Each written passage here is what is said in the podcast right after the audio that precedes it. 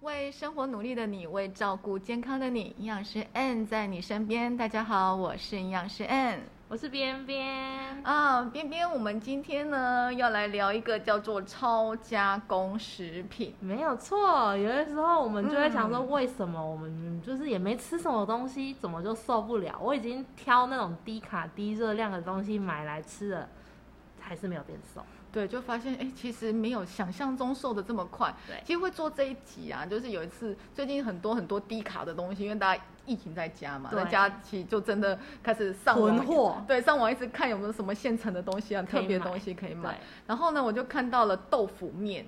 我也是觉得很特别，有这个。对，然后豆腐面的时候，但营养师的习惯就是开始会去看它的成分啊什么，就看哦，它的东西很精彩哎，它好多看不懂的东西哈。然后，而且之前还流行那个水，因为为了生酮嘛，大家不喜欢添淀粉，就会用那个豆腐皮去包。很像水饺这样子的哦，用它来包肉。对对对对对，然后一样，我那时候本来想要买，然后就又翻到后面去看它的，不是翻到后面，就是滑到下面看它成分表。我一样也是很精彩，就是看到很精彩的时候我就却步了。好，你都没有买来吃过，我都没有。我觉得我们应该有一天来试读一下。就对，就觉得哇，怎么那么多没有看过的东西？好，那。所以就开始去想说，奇怪，那如果我今天为了健康，我就舍弃了现煮的，我就买了这些来吃，真的对健康是有帮助的吗？哈，所以那时候就真的很认真去找了，呃，所谓的超加工食品。对，所以发现超加工食品其实是会让人越来越胖的。好，所以我们觉得，哎，我们要聊一下什么是超加工食品。对，那我当以为的认知也是只有就是加工食品而已。对，豆腐面让我认识了，还有超加工。对，超加工食品。好，那超加工食品呢？其实大家去看，像最常看到就是即食鸡胸肉，即食鸡胸肉是回来不用加热的，便利商店买就可以吃。对，就是可能我少少的，嗯，简单的加个肉啊，不用特别煮它，因为大家煮过鸡胸肉就知道，它其实需要时间去烹的，它是生的。啊，那个即使就是已经半熟的状，我用微波就可以了。你知道它上面的那个鸡胸肉里面的食品添加物，就是所谓你看不懂的都是哈，都算，它就十五种以上。好，那对有兴趣的可以上去 Google 一下。我有我有看，因为要做这个嘛，我就去看了一下那个成分表的部分。大概第三个字之后，我就都不认识。对，就 可以看后面水啊、肌肉，后面开始就会出现奇怪的中文字。我在想，我要不要举几个例子啊？像什么三梨糖醇液呀、碳酸钠、柠檬酸钠，哦，什么氨基苯酸呐，哈，这些都是哈，就是你就是添加物。可是对，它就是食品添加物。没事，真的不会知道它是什么。功用对不对？对，就是你其实，在厨房里面真的是没有看过这些会出现在厨房。味精还有可能，如果它今天是味素，你会觉得，哎，今天厨房我还用得到。但这个就是真的看不到它。然后其实豆腐面呢，也是，就是所谓的即食，就是我可能简单的冲泡或简单加热，它就可以即食。对，它上面我光看它好多口味，然后随便挑一个，它至少都八种以上。好。那这些呢？食品添加剂这么多呢？其实，在呃有一个名称叫做超加工食品，也就是说，当我今天食品单一食品里面有五种以上的食品添加物，它其实就符合超加工食品的定义。那到底什么是超加工食品呢？其实超加工食品呢是源自于二零零九年一个巴西圣保罗大学跟公共卫生教授蒙泰罗。教授所提出来的，它是根据呢联合国食品及农业组织，就是 FAO 哈，以及 NOVA Nova 吗？食品分类 真的，对，它叫 Nova 哦。然后它呢是以食品加工的程度，其实很简单，它分成了四个等级。第一个呢就是我。基本上以最限度的加工，或者是根本上就是没加工的或天然食品，我们就称为第一类等级，哈，就是简单的，譬如说干燥。哦，它就是个海带。对对，它就是干燥，这个就是最限度的加工。那第二个就是加工的烹调佐料，就像我们。呃，在那个厨房里面会用到的所有的调味料，它这个就称为第二等级。那第三等级就称为加工食品。可这个加工食品是很单纯的，像大家想到的罐头类。哦，其实它是呃没有太多的太多的你去就是。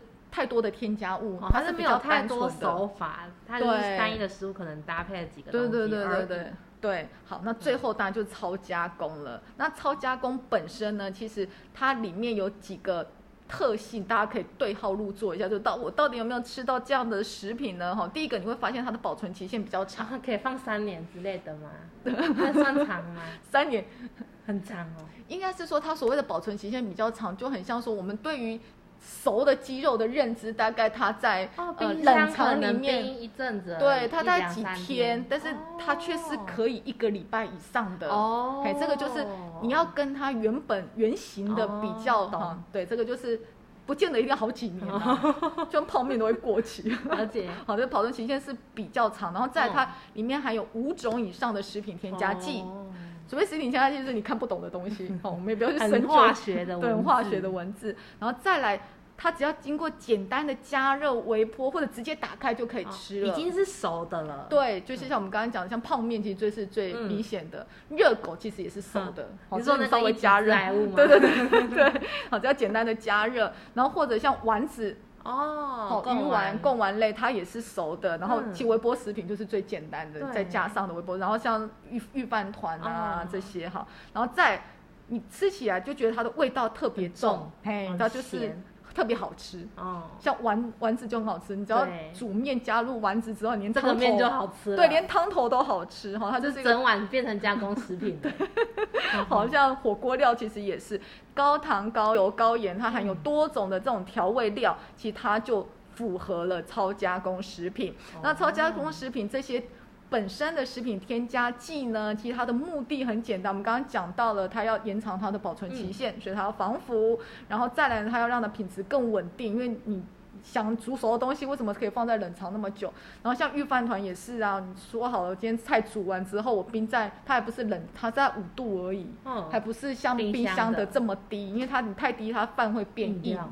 那你这样子可以保存到一整天，你就知道它里面其实需要稳定它的品我的质，饭团，对，然后你还要还要稳定它的那个口感啊，因为它不能因为难怪它送回我家冰箱的时候都变得好硬哦。真的御饭团放到冰箱它很妙欸变硬呢，但在在 seven 的冰箱里面，它就是很美味可口的哈。这是他的家。对，这是它的家哈。这些其实你就知道它里面其实需要加一些东西去保存它的口感跟品质，哦这些就是食品添加剂的目的。所以我们其实我们跟边边在研究的时候，我们有。因为我们要做图嘛，对啊所以就去研究了御饭团，因为他们真的吓死我，因为我超喜欢吃御饭团，尤其是尾鱼的，你知道它食品添加剂高达十一种，我一个一个算出来，大概大概又会变成我的黑名单，又拉黑了，好可怕。所以有时候真的是不知道，对不知道你就会就是这样子日积月累的吃，，对，但但是大家就会反问说，那到底吃超加工食品不好吗？那还会怎样？对，它到底会怎样？好，加拿大呢，蒙特罗大学呢，他们其实就有发现，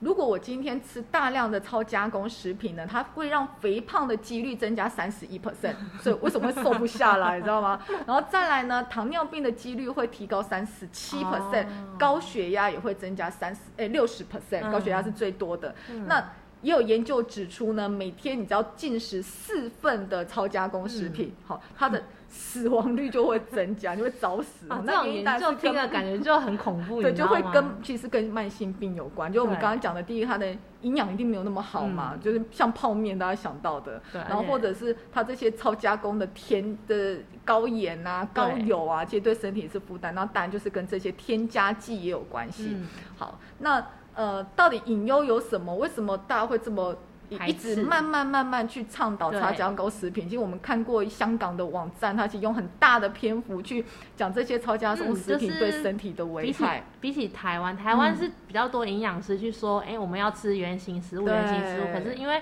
就是生活，我们就是会会吃到外食，对，那外食就是会有很多加工食品，然后像日本。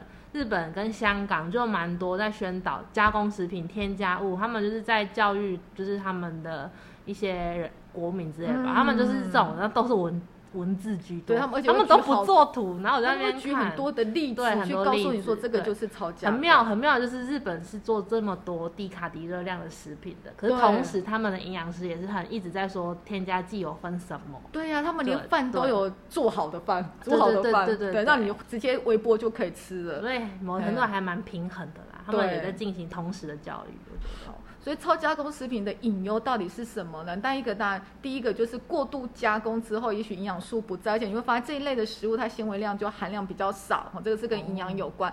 第二个呢，其实我们刚刚讲到，它要去，嗯、因为食物其实放久它都都会变味，掉，对，所以你必须要去让它还是吃起来很可口的。其实过度的一些调味料的使用，包含糖啊、甜味剂啊、盐巴啊，甚至味精，他们一定会有加。哦，还有味精为了 hold 住它的味道，对，hold 住，让它是好吃的，所以这些其实对身体也是负担。然后再来，你没有发现超加工食品都超好吃的？我就是可以那种一整天三餐都吃那个便利商店的。对，超好吃。所以既然是超好吃，所以它让你的食欲大开之后，你的热量摄取竟然就会增加。所以其实研究指出，大概如果今天我每天都吃超加工食品，它的平均热量会增加五百大卡每天哦。好，那再来再来还有，因为我们知道它的食品添加剂就很多，那长期这样吃不。没有办法保证说这些食品添加剂在身体里面是不是会有累积，就单个它好像很安全，都在、呃法规的范围里面。对。但是我每天每天每天每天你要吃，，而且你还不是只有吃它哦，对。微波食品是一回事哦，还有你的饼干、零食哦，嗯。你嘴巴痒吃的甜食哦，还有饮料哦，对，所以其实就很难讲嘛，我到底有没有把它代谢掉，会增加负担？然后再来还有一个很重要，有没有发现，当你今天吃这些超加工食，就是很好吃的，呃，肉丸子啊、嗯。肉丸啊，嗯。然后火锅料啊，对甚至很好吃的面包，对，你就会没有办法吃回原本的味道。朴实的那一种对。手工面包，对对，你就会觉得手工面包很难吃，它很粗糙，它没有这么绵密。其实像面包啊，其实像很多好吃的面包，它里面都会加加入那个品质改良剂，它就是增加它的绵密感。真的哦，好，但是当你习惯这个，你就觉得，哎，面包就是要这种口感呐、不好意思，嗯当你今天吃到那个菜那个夜市的那个原始最原始的面包卖的很便宜，因为它就是用的很简单，对，那你就会觉得嗯好难吃哦，怎么会孔洞这么大，一点都不绵密？其实是食物的原味，所以你会嗯。离食物的原味会越来越远，就把味觉养坏。挑食，对，然后就吃不太越来越不健康，这是他的一些隐忧啦。好，那我相信现在听到这边，大家一定会觉得说啊，我每天都在吃，就像我吃了好几年的预饭团，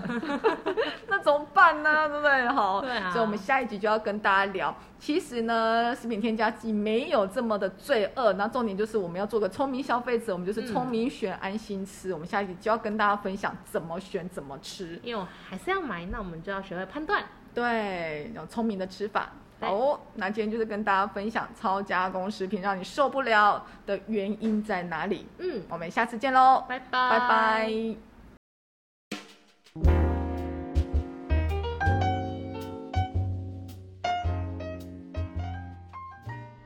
如果您喜欢我们的节目内容，欢迎追踪宇康的 Facebook 和 Instagram，并订阅我们的 Podcast。我们每周都会分享不同的流行议题和健康资讯。当然，如果您对今天的主题有任何的建议，也欢迎在我们的 Facebook、Instagram 留言告诉我们。我们下次见喽！